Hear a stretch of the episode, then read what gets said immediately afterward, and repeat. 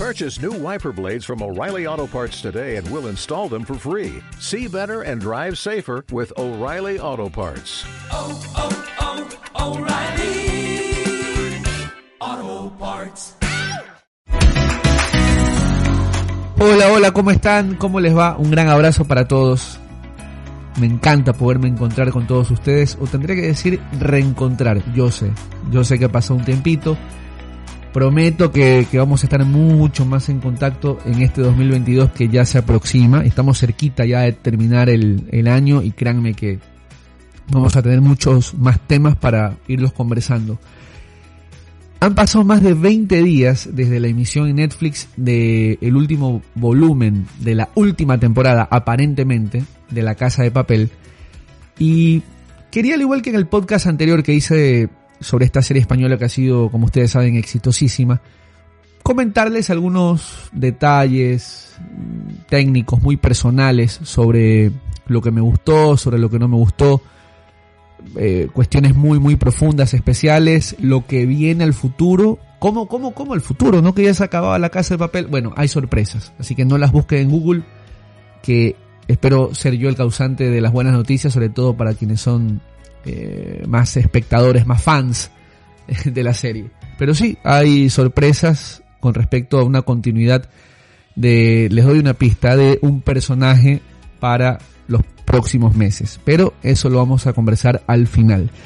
Les decía, eh, nos habíamos quedado en, en el anterior podcast en una situación en el presente aparente en el que no sabíamos qué iba a suceder con Tokio. ¿Se acuerdan? Tokio rodeada por todo este ejército caricaturesco de, de Sagasta y además con Gandía, el, el asesino de Nairobi. Y decíamos qué va a suceder porque la lógica nos indicaba que Tokio había sido durante toda la serie la que narraba. Y por una cuestión uno deducía lógica quien narra la historia no podía morir. Pero acá los guionistas se, se pasaron entre comillas de innovadores y no le vamos a dar tal, eh, tanta vuelta al asunto Tokio narra toda la historia desde el más allá así nada más no hay que darle una mayor explicación no, o, tratar de, ir a un aspecto filosófico, metafísico. Simplemente Tokio, sí, es la narradora de la historia, lo hace desde el más allá, sí, eh, toda la historia nos la cuenta desde algún lugar en donde habita su espíritu. Se lleva consigo algunos de los adversarios, algunos de los oponentes, y era la duda que teníamos, si es que había una escapatoria, si es que había algún plan del profesor, para crear de repente un clon de Tokio y con eso zafaba a Tokio y quedaba la real y quien moría no era Tokio sino alguien que tenía la máscara de Tokio o el ADN de Tokio, pero en esta el profesor no pudo adelantarse y sí, murió Tokio. Eh, no me río de la muerte de nadie, pero es una serie, así que tengo un poquito de derecho a, a soltar una risita eh. Y con respecto a lo que estaba sucediendo en el pasado, la pregunta que nos hacíamos cuando finalizábamos el podcast anterior era eh, ¿por qué nos estaba mostrando la serie estos flashbacks entre Berlín y su hijo, al que estaba apenas reconociendo, tratando de entablar una relación afectuosa, filial, eh, en esta ciudad tan bonita que es Copenhague, la capital de Dinamarca, con, todos sus escenarios y además mostrándonos cómo él mete a, a, su hijo, a Rafael, en este mundo del robo, pero no, no el robo a mano armada, no ese robo indelicado, el robo elegante, no, el robo con distinción. es un ladrón de smoking. Berlín, un ladrón de cosas además realmente valiosas, históricas, piezas, y es ahí en donde lo termina introduciendo a Rafael. Y toda esta historia, un poco de Rafael, el hijo tímido, contrario a lo que era Berlín, un tipo ganador, vanidoso, egocéntrico, y al final yo creo que sin ser adivino o brujo, estoy hablando de mí, ni siquiera el mejor de mi clase, yo sí les adelantaba que para mí la historia tenía que ver un poco con que el hijo de Berlín se iba a, se iba a terminar robando a la esposa de su papá, ¿no? Se iba a terminar robando a Tatiana. Vamos un poco por nombres para alejarnos de esto del hijo, del papá y de la esposa, ¿no? El hijo de Berlín es Rafael, la esposa de Berlín es Tatiana, ¿ok? Y al final, cuando van en estos, en estas lanchas con Bogotá, Berlín, Tatiana, Rafael, eh, por los canales de, Copenhague, Berlín le suelta una frase que a mí me parece muy interesante y que, como les decía, es una pista de lo que iba a pasar en este último volumen. Berlín le dice, si quieres realmente algo, tienes que robárselo a quien le pertenece. Y ya había una mirada tímida por parte de Rafael para Tatiana, en, inmediatamente después de esa frase que le lanza Berlín, esa, entre comillas, aparente enseñanza de padre responsable. Berlín eh, Rafael termina observando a Tatiana y ya uno, como les decía, por ahí podía intuir que había cierta electricidad y que iba a terminar sucediendo lo que sucedió. Y nos vamos al presente, donde ya estamos en los últimos cinco capítulos de La Casa de Papel y les decía, les pongo a disposición lo que me gustó, lo que no me gustó tanto, eh, algunas, algunas frases y también remarcando lo que ha sido este final de una de las mejores series creo que, que ha habido en los últimos años en cuanto a la plataforma Netflix, en español además, en nuestro idioma, o el idioma de España trasladado a Latinoamérica, ¿no? No habrá uno que se me ofenda por allí. bueno, lo que me gustó, eh, por ejemplo, en esta, en estos cinco últimos capítulos creo que se corrigió mucho en el tema de que no hubo tanta bala, tanta, tanta escena bélica, que en el podcast anterior yo les decía, uno podía estar viendo la serie, ¿no? Eh, acostado en la cama, empezaba el tiroteo, metralleta va, metralleta viene, fusil, de todo, granadas, en fin. Uno podía ir a la cocina prepararse un sanduchito, jamón, queso, un vasito de cola o soda, si nos están escuchando desde otro país, regresar y resulta que la escena seguía, ¿no? El techo disparado, destruido, el piso lleno de, de escombros, de polvos, de cuerpos. Eh, una balacera terrible. Creo que se había perdido una de las principales fortalezas que tuvo la Casa de Papel en sus inicios, esa primera temporada en la Casa de Moneda, donde los diálogos eran muy atrapantes, obvio, con sus fortalezas y debilidades. Yo les decía que para mí, incluso eh, los mejores diálogos muchas veces se habían llevado fuera de la casa de papel. A mí me había encantado, perdón, no de la casa de papel, de la casa de, de moneda, que metafóricamente hablando es la casa de papel, al, título que se refiere, esa casa. Y los mejores diálogos para mí habían sido del profesor, ¿no? El profesor con, con la inspectora Murillo, posteriormente transformada en, en Lisboa, esas escenas eh, donde el profesor en la fábrica de Sidra, que había, aparentemente, ¿no? Que, que había sido muy tenso cuando eh, el inspector compañero de Raquel había ido a, fisgonear si es que realmente eh, Salva, como se hacía llamar el profesor en su otra personalidad, en su otro personaje, era quien decía ser. Eh, todas esas escenas para mí fueron bastante buenas en cuanto al diálogo, a la tensión, a la ansiedad que generaban. Y adentro, obviamente, también lo que sucedía con Berlín, con Nairobi, que dejaba frases maravillosas como aquí arranca el matriarcado, ¿no? O aquí empieza el matriarcado lo que, lo que nos dejaba Berlín también con, con, con sus escenas.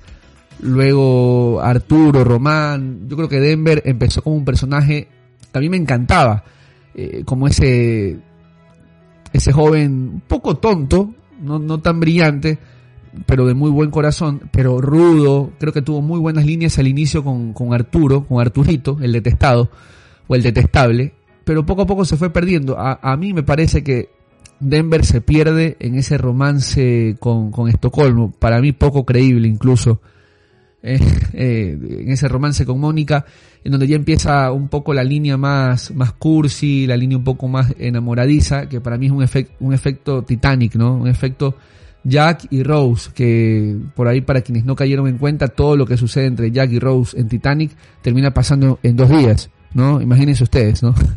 dos días. El hundimiento del Titanic te toma de viernes a domingo y resulta que Jack y Rose en esos tres días vivieron de todo. Bueno, acá también Denver y Mónica en, un, eh, en unos días más terminan viviendo absolutamente de todo, pero sí creo que lo más increíble es que al final termine yéndose como una atracadora de esa oficina. Pero en fin, me estoy metiendo mucho ya en el tema de la ciencia ficción, lo que es y no es, lo que se puede creer y no se puede creer, y, no me quiero desviar tanto en el tema, pero en ese aspectos sí soy muy crédulo, ¿no?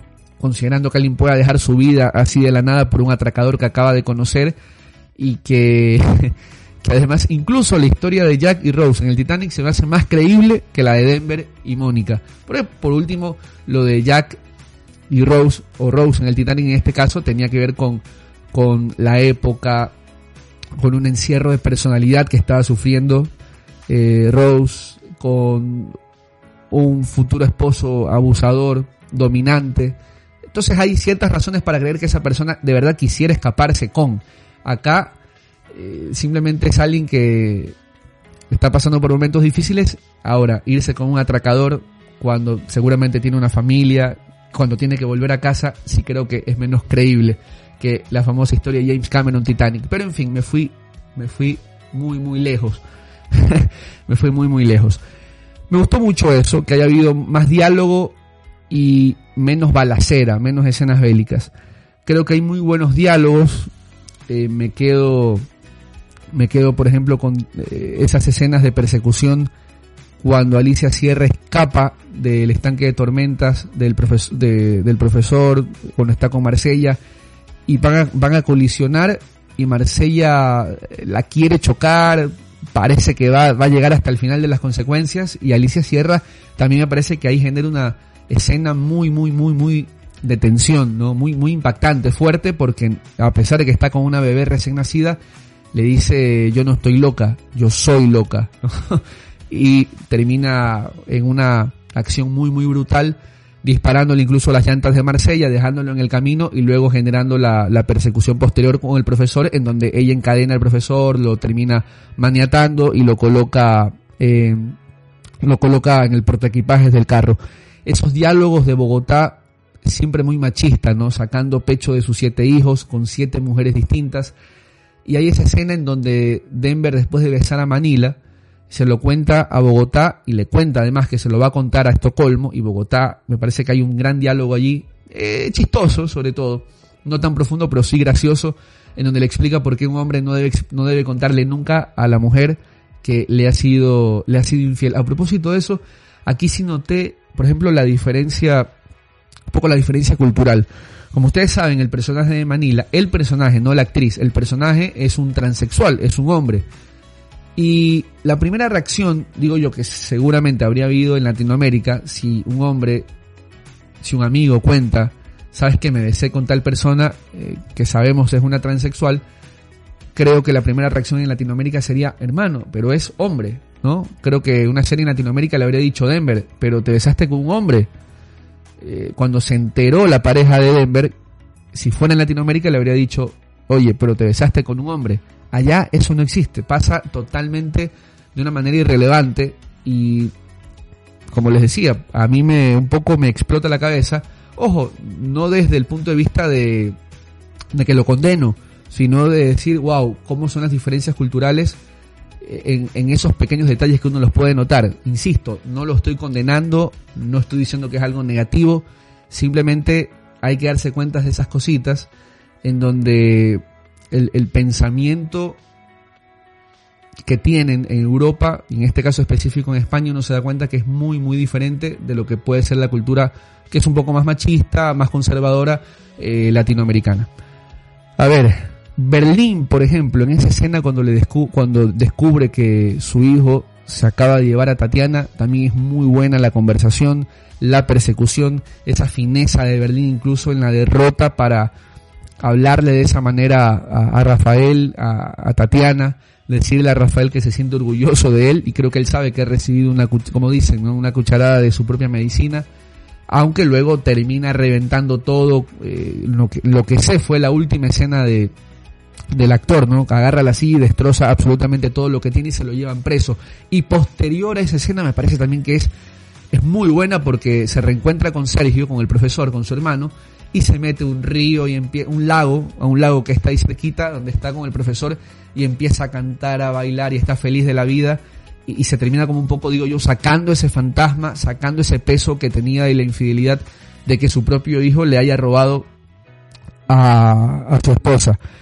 Luego, otra cosa que me gustó mucho, y sí me parece que fue para mí al menos de lo más emocionante, a mí me llenó muchísimo, fue aunque no lo crean, no sé ustedes, pero para mí fue ese diálogo de Palermo con la máquina. ¿Se acuerdan ustedes esta máquina extractora, la que traslada el oro hasta el estanque de tormentas donde está Benjamín, o digamos Logroño, también como lo conocen, junto con todo el equipo que está transformando otra vez las pepitas de oro en lingotes.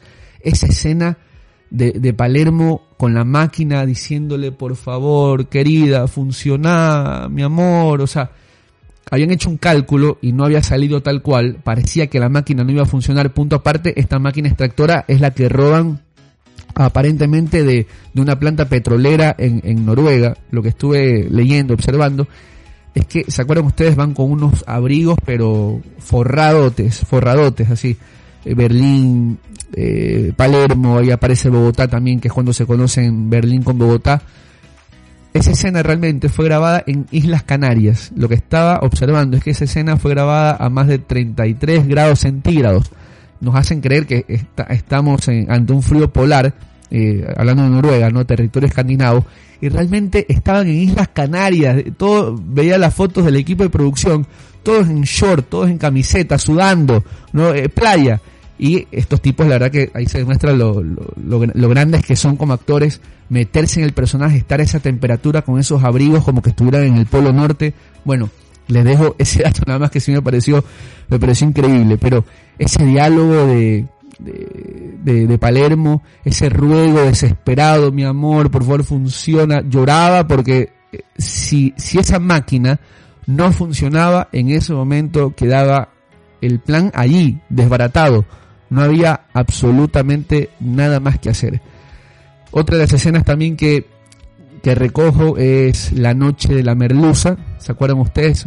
la merluza es este pez que el profesor encuentra en su cama y están todos lo, toda la banda reunida afuera y ve el profesor con su inigualable pijama enojado, ¿no? Y termina lanzando esa merluza, ese pez a la mesa y dice quién fue el gracioso que lanzó esta merluza y luego termina bailando. Es la única escena donde vemos al profesor bailando, emborrachándose, eh, siendo feliz con el resto de la banda Luego hay diálogos con Denver, hay lo que es el último diálogo también con Tokio previo a, ingresar hasta el, Banco de España. El mejor personaje, a ver, así como yo les decía que para mí la primera temporada cuando están en la en la fábrica de, moneda, para mí indiscutiblemente el profesor, luego creo que se, se roban la pantalla también en ciertos momentos, me gusta lo que hace Nairobi, me gusta el personaje de, de Berlín, pero en esta segunda, en esta segunda etapa o en este segundo volumen, cuando terminan metiéndose al Banco de España, yo creo que el personaje de Tamayo, del inspector Tamayo, se roba totalmente la película. No es el personaje más popular, seguramente no es el que querrán escuchar, que, que, es el que yo califico como el mejor, pero es que, de verdad, si ustedes observan, creo que el, el resto más o menos conservan eh, su estructura, ¿no? Eh, Helsinki, el, el, del soldado, Palermo que tiene algunas variaciones durante esta temporada, inicia siendo un tipo irreverente, creo que también Rodrigo de la Serna, que es el nombre del actor argentino, eh, es tremendo papel, tremendo personaje, pero en esta última, en este último volumen me parece que, que baja la intensidad, salvo ese detalle, como les decía, de, de hablar con la máquina, y también cuando baila Bella Chao, que es también otra escena que me gustó muchísimo cuando ya eh, eh, el oro ha sido trasladado y comienzan a cantar con unos tamborcitos ahí el, el Bella Chao, ese papel, ese momento también de, de, Palermo me gusta, pero el resto conserva más o menos su estructura. Río como el, chiquillo enamoradizo, Bogotá el machista, Marsella el tipo eh, callado, ¿no? Que que es hábil para las órdenes que dice el profesor. En fin, es un poco más de todo, pero creo que Tamayo tiene un crecimiento desde esa primera temporada en donde es un poco apartado. En la, en la siguiente también es apartado porque ingresa Alicia Sierra. Y en esta, cuando ya toma todo el control de la situación, él es el jefe, quien debe decidir absolutamente todo, no, hay unas líneas que son tremendas, pero entre la irritación del personaje, el fastidio que siente porque no le está saliendo nada, entre todo el estrés que te transporta, yo creo que Tamayo, el inspector, si no es el mejor, bueno, está seguramente en, el podio, está entre los tres mejores, ¿no? Esa línea de me la, me has puesto dura, Angelito, cuando Ángel, eh, el, el de lentes, el otro inspector, le da una de las soluciones y le dice, me la has puesto dura, Angelito. o cuando también habla, habla, le habla como niño, todas las trampas, eh, cuando Sierra va la casa, también las líneas que tiene Tamayo para mí son extraordinarias, sin dejar de reconocer también lo de, lo de, la, lo de la inspectora Alicia Sierra, creo que es fantástico, pero mi personaje favorito, insisto, sin que sea el más popular seguramente, para mí en esta segunda temporada y en estos últimos, eh, en estos últimos volúmenes, para mí termina siendo eh, Tamayo, por lo que hizo en la serie. El plan Pulgarcito termina siendo el último gran plan del profesor.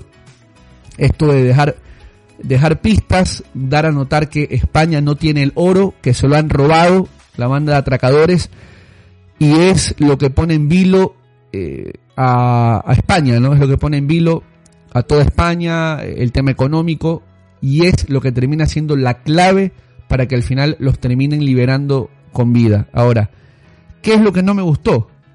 Eh, les voy con la segunda parte, rápido, ¿qué es lo que no me gustó?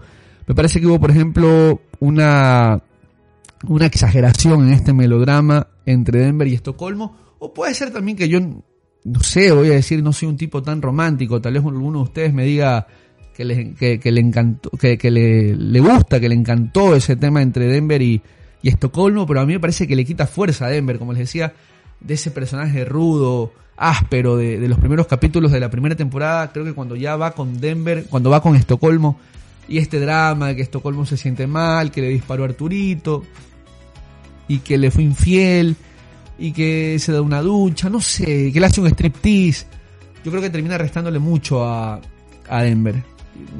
No digo que sea malo, pero digo que al final si uno adelanta esa parte no se pierde absolutamente no se pierde absolutamente de nada.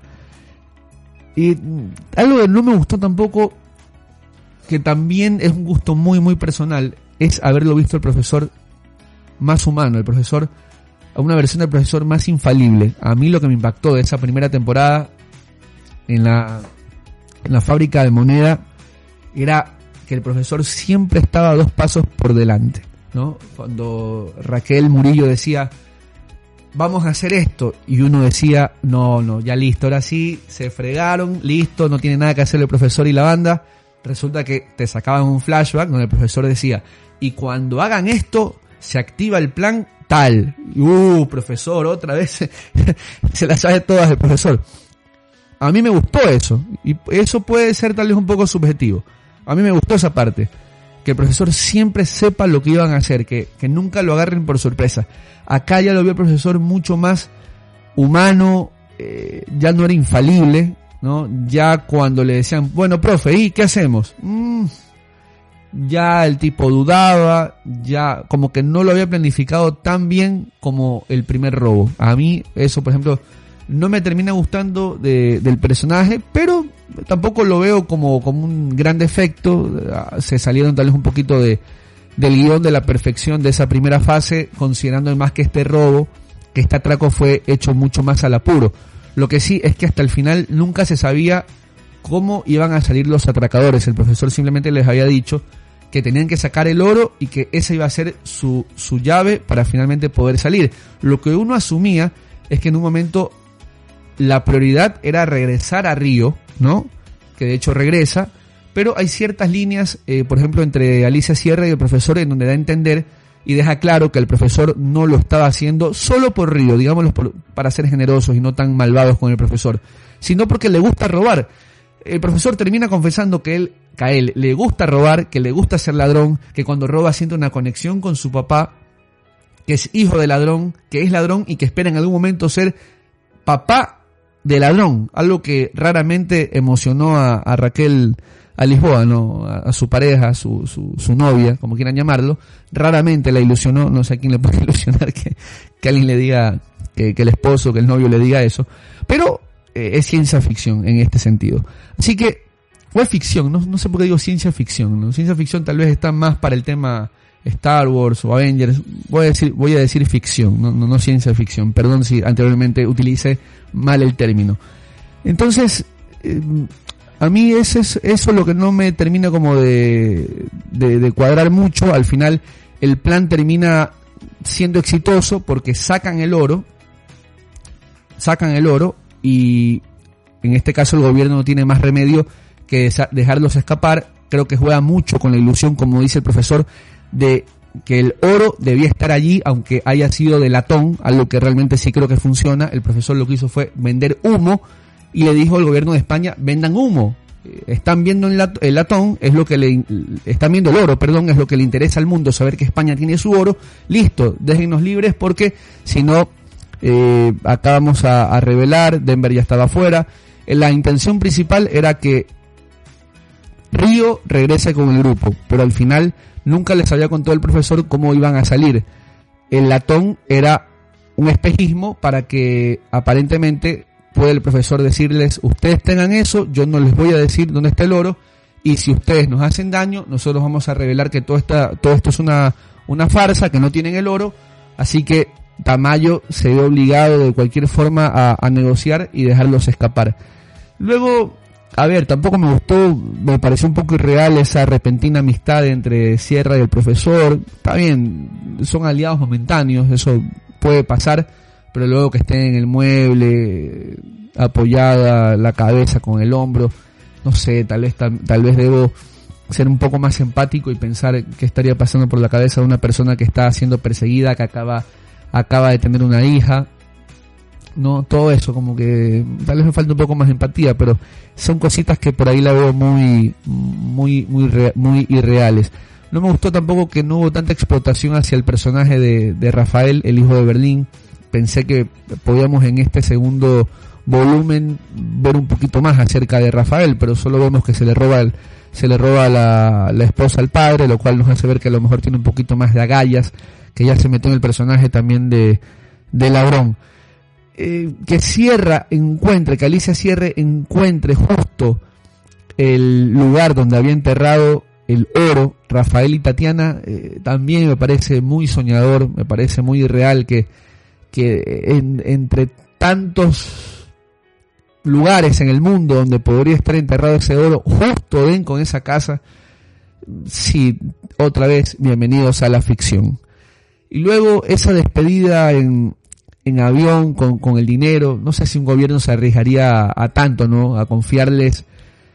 Se llevaron el oro, muchachos, listo, le ponemos un avión, váyanse a vivir a, a una isla paradisíaca todos, nos robaron, listo, un abrazo, un beso. Ah, pero les pongo como condición de que nunca tienen que hablar.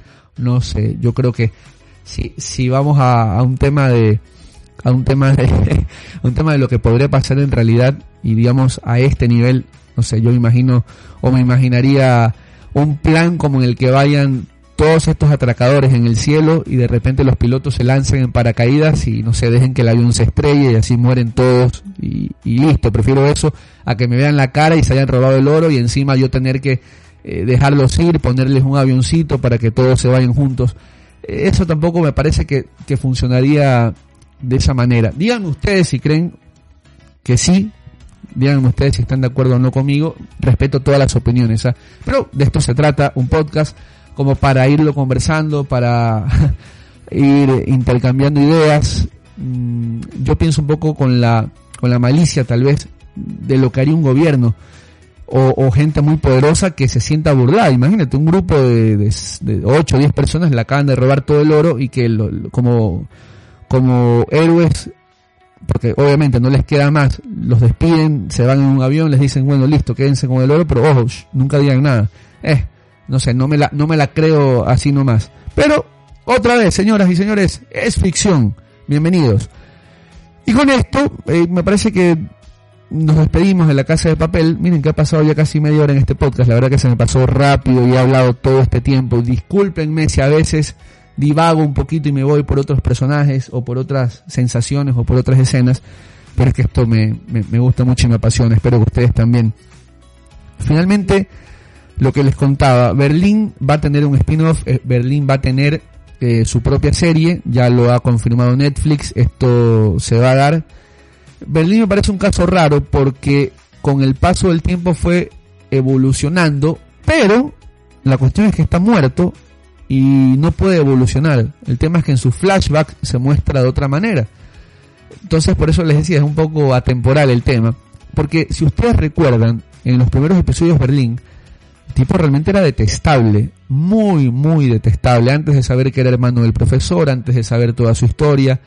El tipo eh, acordémonos, tocaba las rehenes, termina termina incluso teniendo relaciones sexuales con una rehén que se ofrece por miedo a no ser asesinada en su momento, a no, a no ser, eh, digamos, a, que no se aprovechen de ella de otras situaciones o en, otras circunstancias, pero Berlín termina haciendo cosas muy, muy malas ahí dentro. Era muy errático, se, eh, era eh, total, estaba totalmente fuera de sí en algunas eh, situaciones, en algunas oportunidades, pero ya cuando se lo muestra en los flashbacks, se lo muestra como un tipo sereno, como un tipo calculador, inteligente, como les decía, elegante, como que el personaje fue cambiando un poquito, dándole la misma fuerza, pero ya no siendo tan desagradable como era en esos primeros capítulos de La Casa de Papel. Al final se termina un poco redimiendo cuando él es el que le da la oportunidad a la banda de que pueda escapar sacrificándose incluso si me dirán le quedaban pocos días o meses o semanas de vida pero al final da esa sensación de que Berlín era un personaje querido eh, no tanto por, por algunos, pero querido al final del cabo, y esa muestra de, sacrificio para el grupo, exponiendo su vida, a pesar de que le quedaban pocos años, o pocas semanas, o pocos meses, termina como que dándole ese empujoncito de cariño a, la gente que todavía no le tenía, eh, no le tenía precio. Así que se viene una nueva etapa con el spin-off de Berlín, y hay algunos también, algunos fans, muy fans, que dicen que esa mirada del profesor al último de la serie, cuando está mirando el, el horizonte, nos dice que probablemente vendrá otro atraco, que el profesor no puede dejar de robar porque es su vida, porque es lo que, como él dijo, lo conecta con su padre, eh, en el más allá, hacer estos planes para atracar, para robar. Ah, no me podía quedar con, con esto, tampoco no voy a decir que no me gustó, simplemente lo comparto con ustedes. Sí iba a decir que no me gustó, pero no, no voy a decirlo. ¿Qué decía el papel del profesor para su sobrino Rafael? ¿Qué decía ese, ese, ese papel? Tú puedes plan, yo digo, puedes planificar tanto algo como un robo a esa magnitud, refiriéndome a Rafael y a Tatiana, como para que te llegue un papel, o sea, yo digo, si llegas ya a ese punto es porque estás dispuesto a todo, ¿no? Que no, no te importa nada, estás dispuesto a todo. Que te llegue un papel que te puede decir lo que te diga, que te diga, no sé, piensa en tu papá, que te diga somos familia, nos vamos a repartir el dinero, no sé si a mí me produciría ya en ese momento cuando me he arriesgado al todo por el todo, si a mí me produciría algún sentimiento y digo, bueno, vamos a echar, echémonos para atrás, eh, echemos un par de pasos para atrás, eh, repartamos el, el oro, el dinero. Yo creo que también fue un poquito apegado a lo sentimental esa escena del, de un simple papel que incluso no sé lo pudo haber escrito otra persona a menos que haya sido algo muy específico de esa conversación que tuvieron entre el profesor Berlín y, y, Rafael en donde el, profesor incluso se le escapan las lágrimas recordando cómo fue la muerte de su padre. Pero mm, también yo creo que insisto a ese nivel ya cuando has tomado la decisión eh, es porque realmente eres muy fuerte de, la cabeza y no te vas a dejar de convencer por un, no te vas a dejar convencer por un papelito. En fin, teorías. Aquí terminamos y vaya que se nos ha ido el tiempo. Miren que pensé hacerlo mucho más corto. Sinceramente pensé que en 15 minutos estábamos afuera y he tratado de hablar, no sé si rápido, pero he tratado de darle un poquito de velocidad al asunto. En fin, espero que hayan disfrutado la serie tanto como yo. Eh, insisto, yo también me quedo mucho con lo que fue la primera temporada. En esta segunda temporada, en este asalto, hubo más cosas que por ahí no me cuadraron tanto. Pero de todas maneras, como entretenimiento, eh, eh, con los personajes, como, como Berlín, Nairobi, el profesor Tamayo, que a mí me Alicia Sierra, Tokio, quedan, quedan muy marcados dentro de, de la cultura latinoamericana, por lo menos hablando acá para nosotros, quedan muy marcados como personajes, como íconos y que serán recordados seguramente durante algún tiempo, ¿no? Son motivos de conversación en la fiesta, son motivos de, debates en redes sociales, así que creo que había que tener un espacio como para poder analizarlos poco a poco y, y desmenuzarlos.